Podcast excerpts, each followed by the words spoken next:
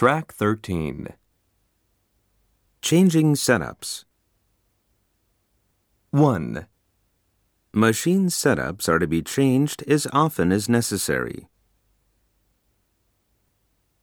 2, Changing setups require a lot of practice and ideas for improvement.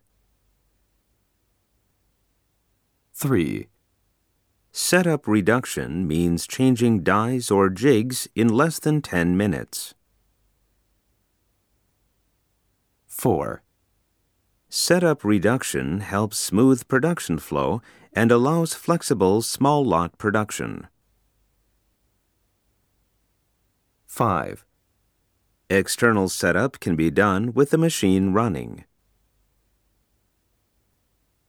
6, Internal setup can only be done when the machine is stopped.